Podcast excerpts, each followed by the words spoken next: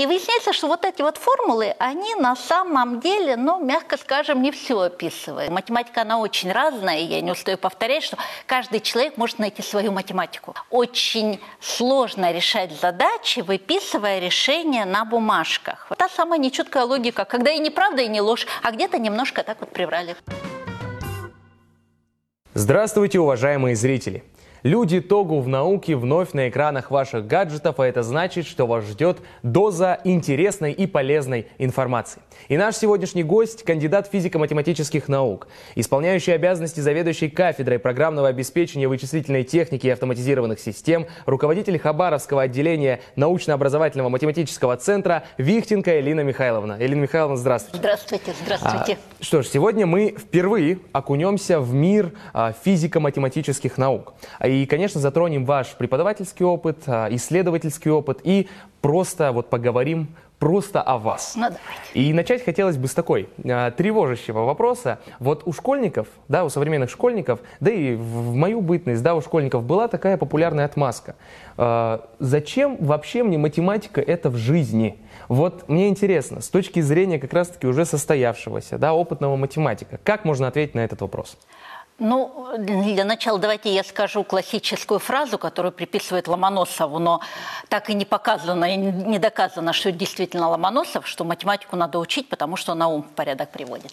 Это такая шаблонная фраза, но это действительно правда, потому что те люди, которые изучали математику, которые изучали физику в школе, в молодости, они потом могут работать где угодно и кем угодно. У них сформированы мозги, у них сформированы связи, они умеют логически мыслить, они умеют строить доводы и выводы. И поэтому вот все, куда бы они ни пошли в дальнейшем, им все подвластно. То есть математика – это такая даже не профессиональная область, да, а это такая возможность построить свой ум и заложить хороший фундамент на дальнейшую жизнь.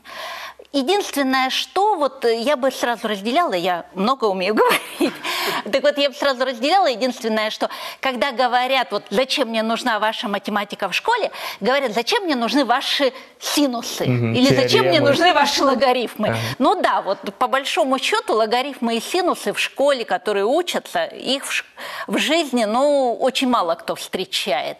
Но при этом тогда надо просто пытаться построить другую математику. Математика, она очень разная, и я не устаю повторять, что каждый человек может найти свою математику.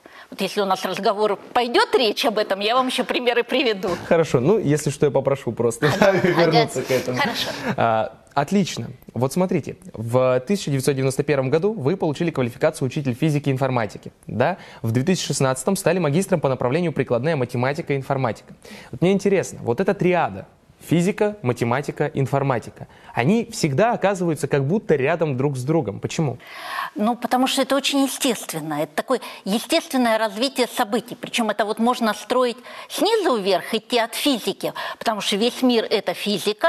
Чтобы этот мир объяснить, нам нужна математика как язык объяснения, как формулы. И чтобы это все просчитать и осознать и перевести в какие-то практические решения, нам нужен компьютер.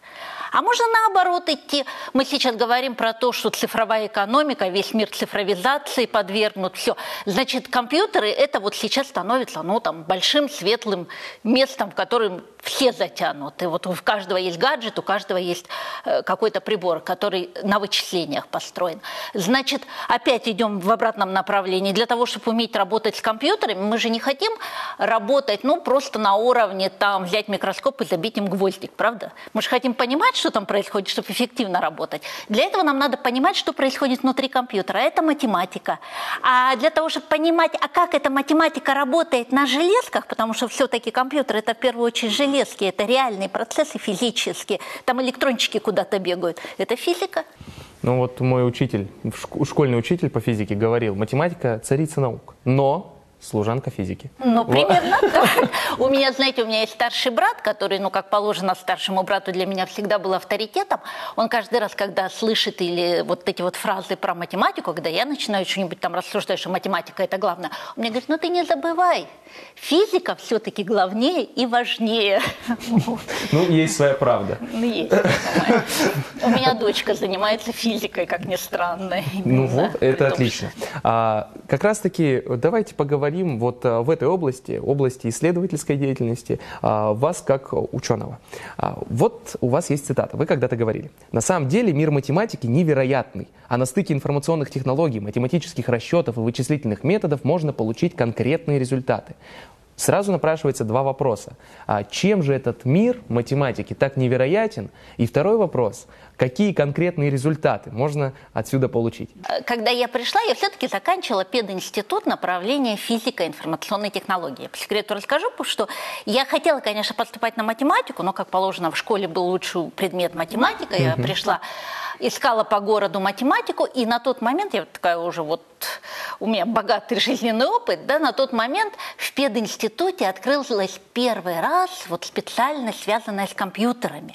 Это, тогда первые компьютерные классы завезли в город и в пединститут. И вот у нас был первый набор, но мне безумно захотелось именно компьютерам, а их готовили физика информатика. Ну, поэтому я пришла туда.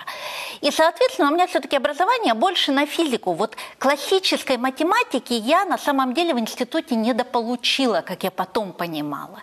И когда я пришла в аспирантуру, вот, видимо, на этот момент я поняла, какой мир математики удивительный, чудесный, потому что, например, нас все время учат, что математика – это очень точная наука, да? Угу. Вот 2 плюс 2 – 4 и так дальше, все в формулах. И когда я обнаружила, что в математике есть вполне, ну, такой официальный термин «почти всюду», для меня это был шок. Я говорю, как это почти? Ну вот так почти. И дальше идет теорема, и дальше идет четкое определение, что значит почти всюду. То есть математика такая совершенно изумительная вещь. И вот я говорю, что каждый может себе найти математику. Например, сейчас очень популярны системы, на математике построены, строго доказаны, в которых, например, ну, мы классически знаем, есть истина, ложь, нолик, единичка, mm-hmm. а есть не знаю, вот троичная логика, да, нет, не знаю, работает. И причем работает частенько эффективнее, чем обычная двоичная логика. Но это же чудесно, это ну, интересно. Это же, получается, немножко философии.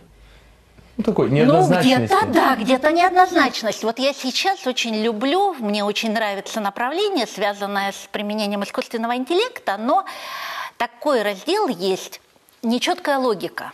Угу. Это понятия пошли от лингвистов первая попытка описать лингвистические законы языка, потому что э, язык человеческий, человеческая логика не двоичная, не вот это правда-ложь, да? Спросите, холодно сейчас или тепло? Черное-белое, да. Вот сейчас холодно или тепло?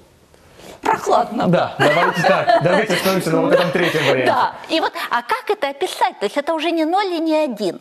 И вот э, ровно про конкретные результаты, если говорить, вот на этой вот неожиданной, нечеткой логике, когда где-то немножко сказали правды, где-то приврали, где-то баланс какой-то нашли. Сейчас это работает, и реально работает. Это космические корабли, вот и челноки к станциям пришвартовываются на нечеткой логике. И более того, и в быту одно время по телевизору звучала реклама «Стиральная машина Зануси построена на фазе Logic». Вот это вот та самая нечеткая логика, когда и неправда, и не ложь, а где-то немножко так вот приврали. Ну давайте тогда углубимся вот э, дальше, вот в две ваши основные научные сферы. Вот одна, вот как раз-таки в контексте э, вот этой нечеткой логики, да, неоднозначности знаний. Э, вот у вас одной из ваших сфер научных интересов является э, следующее, да, направление: построение обоснования приближенных методов да. решения задач условной оптимизации механики. Вот сразу я когда читал, да, я сразу подумал: математика, физика, точные науки, конкретные науки, в отличие от остальных, да, гуманитарных дисциплин. Но тут появляется, опять же, условная оптимизация, приближенные методы решения. Uh-huh. Вот как вы можете это прокомментировать? Вот тоже с точки зрения нечеткой логики? Не, ну это совсем другой немножко раздел математики. Но, во-первых, на самом деле условное здесь очень просто, это действительно нормальное понятие условного. Uh-huh. В данном случае, например, если мы говорим про механику, то речь просто идет о том, что вот у нас есть какие-то два тела, одно на другое стоит, вот мы давим, и понятно, что стакан внутрь моей руки не сможет может войти, и значит мы ставим условие, что стакан не войдет внутрь так называемое условие непроникновения. Вот ровно из этой серии условия. Это а... почти, почти Галилео Галилео. Ну, как Пушной, который вел программу. Ну, да, может быть. Вот.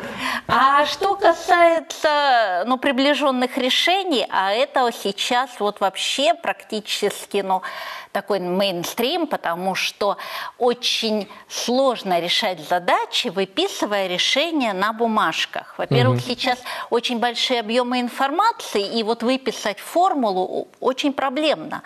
Сейчас стали популярны, ну сейчас я имею в виду вот не ровно сейчас, а достаточно долгое уже время, да, стали популярны задачи, которые относятся к так называемым плохо формализованным задачам, в которых мы не можем четко выписать формулу. Ну, даже вот мы в школу берем, самая простая школа, да, находим, двигается автомобиль, там есть скорость автомобиля, есть время в пути, найти путь, который он прошел. Ну, классическая формула там. S равно V умноженное на T, да, без проблем. Но на самом деле, когда начинаем рассуждать, а где же трение, а где же пешеход, да. который выскочил на дорогу, а где же там неровность дороги, да? И выясняется, что вот эти вот формулы, они на самом деле, ну, мягко скажем, не все описывают. И если начинать это описывать более подробно, то, во-первых, у нас может не хватить просто знаний как это написать mm-hmm. формулой. А даже если нам вдруг каким-то чудом удастся написать формулу, у нас может не хватить знаний, а как это посчитать. Потому что, если вы помните, если вас учили когда-нибудь интегралом, то есть такое понятие «интеграл не берется». Вот, вот он нарисован, а посчитать его ну, не удается. А надо, потому что автомобилю-то по дороге запустить надо, поэтому начинаем приближенно считать. Но ну, Хоть как-то. Есть замечательная вещь в физике, да, ну не только в физике, погрешность. Вот. Ей вот. все, да, да, да, да, туда попадает все. Это все, что нельзя посчитать. То есть вот эти приближенные вычисления, это как раз вот про эти погрешности. Хорошо. Вторая сфера у вас. А, применение методов искусственного интеллекта для решения прикладных задач. Да. Сегодня искусственный интеллект, я понимаю, насколько он актуален, насколько он важен и какое распространение получает вообще угу. в, в мировом сообществе. Но какие прикладные задачи может он помочь решить на данный момент?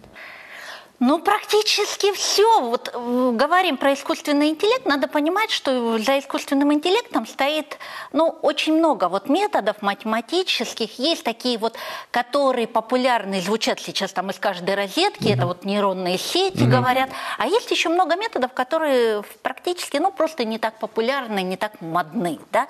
Но при этом вот те же самые нейронные сети я еще лет 15-20 назад был, знакомилась с человеком, который вот с пеной у рта доказывал, что с помощью правильно построенной нейронной сети и правильно обученной можно решить любую задачу, которая вот возникает в мире. Вы согласны с этим? Я, знаете, не знаю, как правильно построить и обучить нейронную сеть для любой задачи.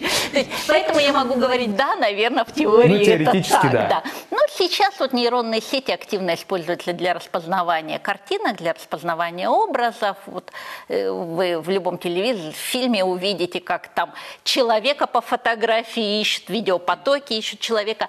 Это действительно есть, и самое забавное, что это реально уже в жизнь пришло вот я э, гуляю по вечерам с собакой, у нас там в соседнем доме забор, и висит эта вывеска, что э, ворота открываются автоматически по номерам машин, внесенным в базу данных. То есть я понимаю, что значит на воротах стоит камера, которая вот как раз ровно нейронными сетями распознает эти номера машин. Вот это уже в соседнем доме стоит. То есть Но... действительно нейронные сети работают. Ну, я слышал, что еще и в Китае, если не изменяет память, есть даже какая-то корпорация крупная, а, которой, в которой генеральный директор – это искусственный интеллект. Какой-то ну, роботизированный вот... объект. Ну, насколько это... Нет, вот, вот это я не слышала и пока не поверю. То есть я, я все-таки глубоко убеждена, что, ну, во всяком случае, на нынешний момент искусственный интеллект – это инструмент для решения задач, которые ставит человек, и вот самому принимать решения он еще не умеет. Это все-таки такие, ну, сказочные понимания искусственного интеллекта. Тот самый мир, который, там, какой-то супермозг, который правит миром. Ну, тут сразу Сейчас все-таки попроще. Напрашивается вопрос про замену. Да, полную замену человеческого труда искусственным интеллектом, да, информационными технологиями. Вот я говорю, что, во-первых, полной замены, на мой взгляд, не может быть, потому что все-таки кто-то должен создавать этот искусственный интеллект. Все-таки человек первичен в том смысле, что он пишет программы. То есть на сегодняшний момент искусственный интеллект – это все-таки ну, некий набор методов, некий набор способов обработки данных. И вот что мне не очень нравится во всем происходящем вокруг вот этого искусственного интеллекта, что навешиваются вот эти фантазии, навешивается представление о том, как это супер-пупер умное и само по себе решается, а в реальности там довольно простые методы оптимизации той же, которые написаны людьми, и во многом, вот, к сожалению, в нынешний там, круг разработчиков сейчас очень легко, да, вот есть масса всяко, всякого сорта рекламы, приходите к нам, в три дня мы вас научим там программировать нейронные сети, программировать все на свете. Там учат как конструктор, собирать из готовых деталек, не вникая внутрь. Угу. И, к сожалению, вот как раз что там внутри происходит, люди не знают. И как это работает, и на какой математике это работает, люди не знают, и поэтому возникают какие-то такие сюрпризы. Да? Ой, а почему эта сеть так сработала? Так а вы попробуйте поймите, что там происходит. Мы же вроде собрали. Почему она не слушается нас, да? Да, да, Ну, я так понимаю, что войны миров пока нам не ждать. Э, думаю, что нет. Это радует. А, хорошо. А вы также являетесь руководителем одного из девяти российских математических центров в Тогу. Ваша цитата снова. Да, вы такое говорили. В первую очередь, центр – это люди, которые преподают, помогают молодежи в реализации проектов, вкладывают огромные силы в развитие математической науки. Что это за проекты? Вообще в целом, Во, что за центр? Давайте, да. про центр я с удовольствием буду рассказывать. То есть, смотрите, это федеральный проект, это программа, принятая на уровне правительства, это финансируется вот отдельной строкой, это сознательное решение правительства на развитие математики и математического образования в стране. Первоначально был проект по развитию математических центров мирового уровня. Ну, это вообще большие боссы. В стране у нас четыре центра мирового уровня, два Москва, известный Московский университет угу. Ломоносова, очень известный математический институт имени Стеклова в Питере. В общем, вот четыре центра мирового уровня, которые должны продвигать российскую математику в мире. В, да. в мире. Вот. А потом следующим этапом стало создание сети региональных центров. И вот у нас Дальневосточный центр математических исследований – это один из региональных центров. Он у нас создан на три вуза. У нас в компании э, Владивосток, Дальневосточный федеральный университет, они для нас являются головными. Второй наш вуз, сотрудничаем с которым, это Северо-Восточный федеральный университет в городе Якутск, угу. и мы, Тихоокеанский университет. То есть вот такие три крупных вуза на Дальнем Востоке мы объединились, написали проект, написали заявку, заявку одобрили, у нас математический центр. Значит, э, цель этой вот программы – это, с одной стороны, помощь ученым, которые занимаются научными исследованиями в области математики и смежных наук, замечу, да, вот математика, физика, ну, информатика, то, это все говорили. связано, да. да, поэтому называется у нас так математика и смежные науки. Вот. А второй раздел деятельности нашего центра – научно-образовательный центр. То есть образовательная деятельность, там прямо в программе написана цель – популяризация математики и развитие математического образования. Угу. Вот мне сейчас очень нравится вот в этом направлении думать и заниматься, потому что это в первую очередь студенты, это школьники, ну, на которых прям душа радуется посмотреть, которые работают. Они работают?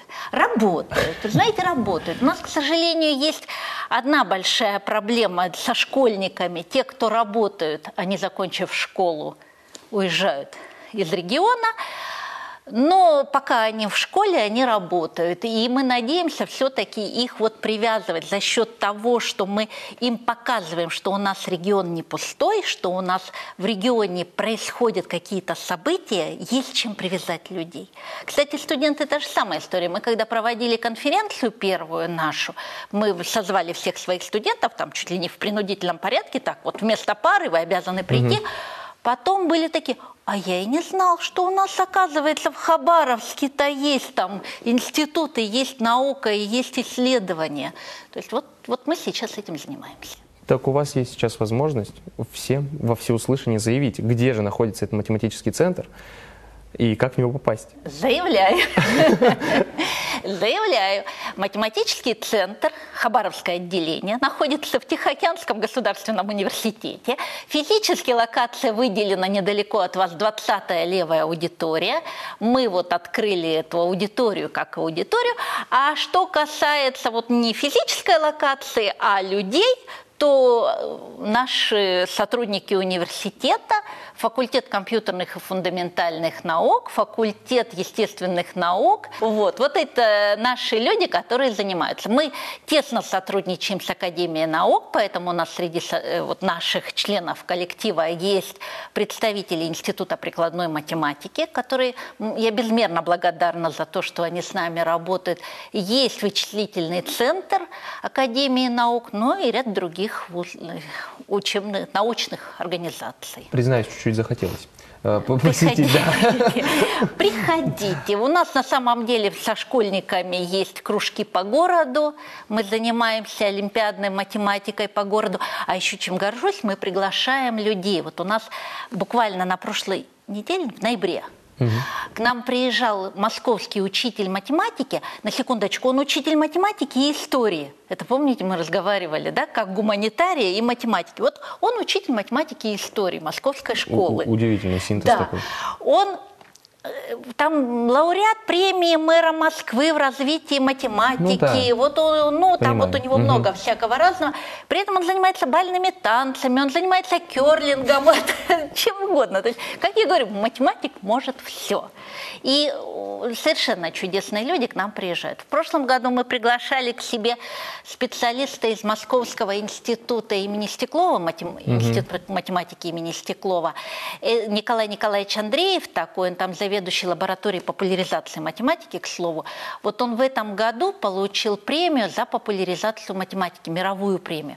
У нас в мире всего четыре человека, которые имеют эту премию. Причем он единственный из России. И вот таких людей мы теперь получили возможность приглашать в ну, Хабаровск. По-моему, тут тоже излишние какие-то аргументы, почему а, туда нужно сходить и точно увлечься. приходите. Отлично. Сейчас один из хрестоматийных вопросов нашего формата, а, нашего разговора, который еще повторится, но сложный. Предупреждаю сразу. Ну, давайте. Охарактеризуйте себя одним словом, желательно одним словом, как ученого-исследователя. Ой, Да. Да. Всегда мысли витают прям видны. Да, да, да, да, да, да. Какое бы такое и красивое слово придумать, и да. Ну, давайте скажу, плохо формализуемый плохо формализуемый? Да. ну, я вам уже сказала, да. что вот задачи, которые мне сейчас очень нравится решать, это как раз вот относятся к задачам плохо формализуемым, то есть тем, для которых сходу невозможно написать строгую математическую модель, где надо что-то отбросить, что-то придумать, чтобы как-то сформулировать. Хорошо, хорошо. А, что ж, мы перетекаем непосредственно в ваш а, преподавательский опыт, вашу преподавательскую сферу. Как вы пришли к профессии преподавателя? Ну, я пришла в пединститут, потому что мне хотелось все, работать компьютерами, все... за компьютерами, да. А там я уже начала работать у нас, я вот сказала, как раз мы пришли, набор был, первые компьютерные классы появились. Мне это безумно было интересно, поэтому со второго курса, благо, были замечательные преподаватели, которые позволяли студентам вот приближаться к компьютерам. И со второго курса я стала работать, там лаборатория такая вычислительная создалась на четвертом-пятом курсе я уже на полную ставку работала в лаборатории, угу. ну и очевидно было, что я уже не хочу уходить из университета, из института на тот момент. Поэтому у меня мои, опять же, замечательные преподаватели Анатолий Егорович Поличко, который, надеюсь, меня увидит, он меня познакомил э, с преподавателем, здешним профессором Анатолием Георгиевичем Зарубиным, и я осталась здесь в аспирантуре. Ну, и, и сейчас так, и вы работаю. здесь. Да. Вот, прямо сидите напротив меня. Да, как с пединститутом продолжаю дружить прерывно. Это замечательно. А есть ли какая-то общая такая закономерность, может быть, специфика у студентов, которые вот как раз-таки обучаются на математиков, физиков, по прикладным направлениям, таким физико-математическим. Есть какая-то у них вот, какие они? Ну, особенно если сказать, что с другими я мало работаю, да, и сравнивать тяжело. Ну, скажу, давайте так, опять, они, во-первых, очень разные, они способны сделать все, что им придет в голову, и они очень вот не могу сказать, они разные, действительно разные. Есть, не могу сказать, что они такие вот упертые, да, там ориентированные на работу. Нет, у нас есть ну, много ребят, которые да. ориентированы на другие вещи. Но они именно так целеустремленные. То есть, э, если они чего-то хотят, они этого добьются, так угу. скажем, да. Причем в разных сферах. Вот э, очень удивительные истории бывают. То есть ребята, во-первых, очень легко находят себе применение работу. Там, опять же, у нас востребованные же направления. Третий, четвертый курс все трудоустроенные. У всех вот к нам приходят по, в очередь выстраиваются работодатели, дайте нам хорошего студента. Мы говорим, ха-ха, три раза. Все хорошие студенты у нас уже все работают. Но при этом у них очень разные есть вот э, варианты. И Сто лет назад как-то э, разговариваю со студентом, дипломником, он мне говорит, извините, мне надо на работу бежать. Я говорю, а чем занимаешься ты, где работаешь? Ой, да я на тот момент еще в Сингапуре точку держу, обувь торгу, продаю. Вот понимаете, то есть они очень неожиданные, но они умеют находить, ну это вот на момент, пока учился, да, почему бы mm-hmm. и нет. Вот мне что нравится, что они умеют пробовать они не боятся. Но, опять же, может быть, вы все такие. Я не знаю, какие студенты других направлений. Может быть, вы все такие. Сейчас, может быть, поколение такое, которое не боятся пробовать. И мне кажется, это очень хорошо. Но это замечательная черта. Это да, очень такая да. качественная черта любого человека, я думаю, не только студента. Да. А, вот вы затронули, вы разговаривали с дипломником. Ага. Вы же руководите подготовкой магистрских диссертаций, да, выпускных квалификационных да. работ. Что вот как сделать так, что нужно, чтобы быть эффективным и востребованным научным руководителем, чтобы все хотели у вас писать работы? Ну, во-первых, не знаю, все ли хотят, да? А во-вторых, ну, вот смотрите, у нас опять же такие студентов мало. У нас все-таки вот студенты, с которыми я работаю, они такие единичные. Точечные. У нас, у нас нет выпуска 100 человек. Да? Я как-то мы встречались онлайн с э, университетом Санкт-Петербурга, э, разговор шел о совместной угу. программе. И, ну, давайте расскажите о своей кафедре, да, сказано было мне. И я такая с гордостью, у нас в этом году выпустила 7 магистрантов, 18 бакалавров. Он сидит, говорит, не, ну у нас-то 500 человек в аудитории сидит. То есть у нас такого нет. У нас 7 магистрантов, 15 бакалавров, это вот хорошо. Мы с ними работаем с удовольствием. Они, так, говорю, на старших курсах вообще уже ребята очень толковые у нас все. И главное, что я стараюсь, может быть, наверное, почему еще ко мне вот идут на руководство, я стараюсь давать задачи на магистерские, на бакалаврские работы увязанные с деятельностью студентов. То есть я в первую очередь спрашиваю, что бы вы хотели делать. Потом я уже попробую под ваше желание подвести там теорию, если это магистерская работа, угу. да, там должна быть научно-исследовательская составляющая, там должна быть какая-то теория. Мы потом подумаем, как это подтянуть. Вы сначала скажите, а что вам интересно, чем мы хотим заниматься? Да, учет интересов, конечно, учет желаний э, студентов, чтобы им было в частности, они не относились к работам как к какому-то грузу. Ну, конечно, тем более, что, опять же, они же все работают уже, поэтому я понимаю, что там делать серьезную дипломную дипломную работу и при этом выполнять профессиональные свои обязанности независимо друг от друга, это тяжело. Я стараюсь это еще увязать вот так. Угу. И это получается. А вы также являетесь первым в истории университета стипендиатом, а, стипендиатом имени профессора Михаила Павловича Даниловского. А, интересно, что для вас значило это, да, вот первый, вот быть первым, да, первая стипендия вообще, да, такая, и такое почетное звание, и за что оно вообще вручалось, вот сейчас я понимаю, да, она также вручалась за научно-исследовательскую общественную да, деятельность, да, да? да. Вот э, акцент на том, что вы были первой, это же всегда приятно. Ну, всегда приятно, вы знаете, Похвастаюсь, я была стипендиатом Даниловского стипендии. Наверное, первый, есть у меня подозрение, не могу сказать точно, да, но есть подозрение, что тогда же вводила стипендия Муравьева-Амурского. Угу. Я была стипендиатом Муравьева-Амурского. И тогда первый раз к нам в, в университет зашел фонд Потанина – Правда, я уже тогда закончила, я тогда была молодым преподавателем, получившим, для... то есть вот эту премию для преподавателей. Вот, для преподавателя вручается, да, да.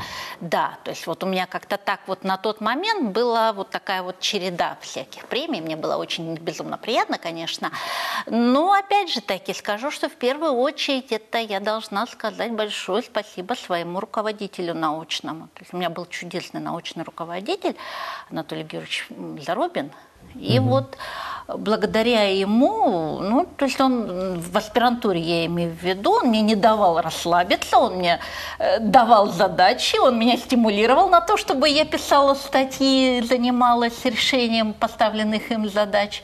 Соответственно, это потом Дал, оформлялось в пакеты, плоды. да, это оформлялось в пакеты, которые вот потом давали плоды. Хорошо. Охарактеризуйте себя одним словом, теперь уже как преподавателя. Ну, это проще, наверное. Да? Это я вам скажу, наверное, нудное. Нудное? Нудное в том смысле, что когда мне студент подходит и говорит, Елена Михайловна, а что мне там надо сделать, да, и задается какой-нибудь дурацкий вопрос. Последний раз мне написал студент в WhatsApp. Елена Михайловна, мы с вами договаривались поговорить об основах дискретной математики.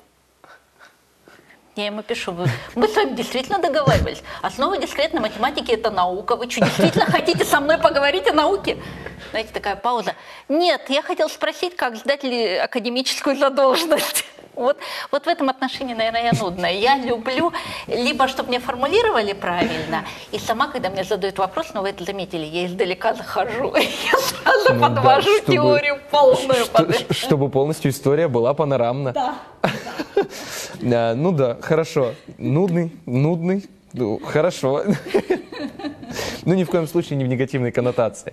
А, что ж, переходим дальше. Я обещал вам поговорить просто о вас. Ну, да, да и здесь очень простые вопросы, такого, можно в формате блиц, да. А, я уже слышал, что вы гуляете с собакой. Да. Да? Вот как раз-таки хорошего человека, да и просто любого человека характеризует отношение к домашним животным. У вас а, как вообще вы относитесь к домашним животным? И немножко, если можно, вот про собачку. Ну вот у меня есть собака дома, ему уже восемь с половиной лет. Как его зовут? Кузик. Кузик? Это а что за Кузя. порода? А, Пузя? Кузя, Кузя. Кузя, все. Кузя, Кузьма. Кузьма. Да. Порода, ну вот это тоже моя нудность, я вам издалека зайду. Я, когда его приобрела себе, ну так вот судьба сложилась, да, ему было уже 7 месяцев, мы с ним пришли к ветеринару, я говорю, давайте поставим все прививки, которые положены. Ветеринар говорит, паспорт заводить будем? Я говорю, ну надо же, да, ну собака угу. есть, надо паспорт. Какую будем писать породу? Я говорю, Бармалей. Посмотрела, говорит, нет, давайте напишем метис. Я говорю, ну давайте напишем метис. То есть там вот, знаете, серии когда мужик ходит по рынку и говорит, кто продал мне этого хомячка, да? Вот, вот у меня примерно такой, значит, мне его отдавали под предлогом того, что это помесь Йорка и Шитсу, вырос вот, ну, вот такой вот бармалей непонятно какого. Да. Не, ну, самое замечательное, что все зависит от того, как я его подстригу. Я его однажды нечаянно подстригла на лысо. Это как нечаянно? Нечаянно это, это была песня, потому что я, ну, во-первых, было жарко, я решила, что ему тоже жарко, я решила его подстричь. И, знаете, у меня машинка для стрижки собак, и вот я по нему веду этой машинкой. И знаете, как вот в фильмах показывают, в старых российских фильмах показывали, когда новобранца бреют, вот когда угу. его в армию забирают, вот так вот Голову ведут, полностью. и вот это вот падает волосы, и остается такой след. И я понимаю, что я на машинку не надела насадку. Я просто веду по коже ножами, и от него вот это вот все падает. Не, он не поврежден, там же все-таки безопасно. Вот. Ну, в общем, ну, что мне осталось делать? Я его побрила на лысо, значит, оставила ему там голову как-то, лапы как-то. Вышли на улицу, вы не поверите. Первые прохожие сказали, девушка, где вы взяли такую породу? Я говорю, о чем дело? Они говорят, ну это же петербургская орхидея, это же бешено дорогая собака. В общем, теперь все зависит от того, как я его подстригу. Иногда его принимают за терьеров разных версий. Ну, в общем, вот, вот такой вот у меня есть пес. Ужасный. Почему ужасный? Он, Нет, он очень, очень дорогой. Он, да, очень дорогой. Он, знаете, в чем собаки? Вообще, наверное, домашние животные все он требует очень много себе внимания. Да? Вот, ну, вот, он, вот эта дикая зависимость его от меня – Ну, напрягает в том смысле, что я понимаю свою ответственность за него. Угу. Потому что зависимость дичайшая. То есть если дети все-таки в определенном возрасте начинают там, выстраивать самостоятельную жизнь и отделяться, то вот этот зверь, он настолько зависим, что это, ну, это дикая ответственность. Ну, э, зато как раз-таки, э, зачем заводят как раз-таки дети, детям да, покупают кошек, собак, чтобы как раз-таки приучить к вот этой э, заботе за братьями нашими меньшими, научить ответственности. Ну вот, да. я бабушке покупала. У нас была бабушка, которая кого-то надо было любить. Потому что понятно, что ребенок в возрасте определенном становится колючим. И я тоже на работе противная, да, но вот кого-то надо было любить. Поэтому я купила собаку бабушки. Хорошо, продолжаем. А, назовите три ваших любимых музыкальных исполнителя. Так, это еще хуже вопрос, чем слово. Дело в том, что у меня с музыкой очень своеобразное отношение. Я в молодости много слушала бардов, поэтому, если хотите, могу называть бардов там Куджава, Висбор, mm. там Вадим Егоров, много кого. Вот. Ну, там скорее даже не музыкальные исполнители, а наполнение, содержание. Mm-hmm. С тех пор как-то я от музыки отошла, потому что вот когда у меня, опять же, ребенок учился в музыкальной школе, я поняла, что я, у меня нет никакой памяти на музыкальные произведения. Она, знаете, она дома репетирует, играет вот в течение там недели, двух, трех, одна и mm-hmm. та же мелодия, я ее пою, я ее знаю, ну, понятно, потому что дома звучит непрерывно. Она сдает академ, Через полгода я слышу в музыкальной школе музыку, говорю, слушай, Юль, что-то безумно знакомое. Она говорит, мам, это же я играла полгода назад. В общем, я к музыке так вот э, бардов слушала. Хорошо, может, следующий вопрос тогда будет проще. Назовите также три, но любимых фильма. Так, фильмы. О, ну, проще, да? Ну, попроще. Попроще фильмы, потому что, сейчас скажу даже, почему попроще. Потому что здесь ближе вот сейчас завязано. Ну, во-первых, на следующей неделе будет у нас в университете да, неделя научного, научного кино, кино, да, фестиваль кино. Поэтому первый фильм там, который показывает «Девять дней одного года», ну, классика советского кино. Mm. Очень душевный фильм. Э, анонсируется как фильм про физиков-ядерщиков. По-моему, там про ядерщиков не так важно, как про любовь, но очень душевный фильм.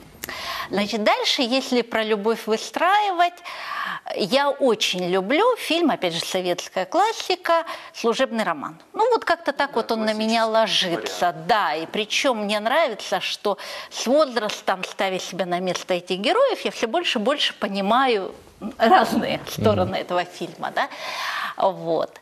Ну и что, еще ну, про математику можно, да, фильм, как сказать. Например, «Игры разума». Игры Чудесный разума. фильм. Джон Нэш, математик, создатель теории игр. Вот там очень такой, ну, по его жизни сюжет, то есть там много вот таких вот математических каких-то элементов. Ну и поскольку у него была достаточно суровая судьба в том смысле, что он был шизофреником, или как-то это там медицинский термин, не знаю, какой правильный, то я когда смотрела и плакала, естественно. Потом, правда, подумала, что я более жестоко бы сняла окончание, чем автор фильма.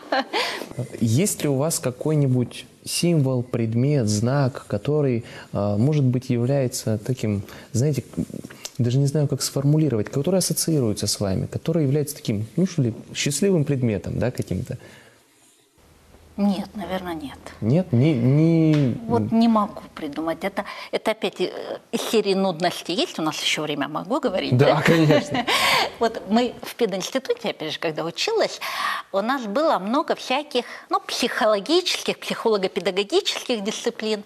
И вот почему-то на тот момент, может быть, это и сейчас так, но на тот момент я хорошо помню, что к нам все время приставали с какими-то психологическими тестами. Угу.